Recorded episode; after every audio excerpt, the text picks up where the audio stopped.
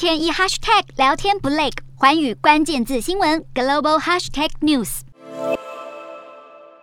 北约十四个成员国加上芬兰、瑞典，从五号到十七号举办年度联合军演，命名为“波罗的海行动”。今年由瑞典作为东道主，同时庆祝瑞典海军成立五百周年。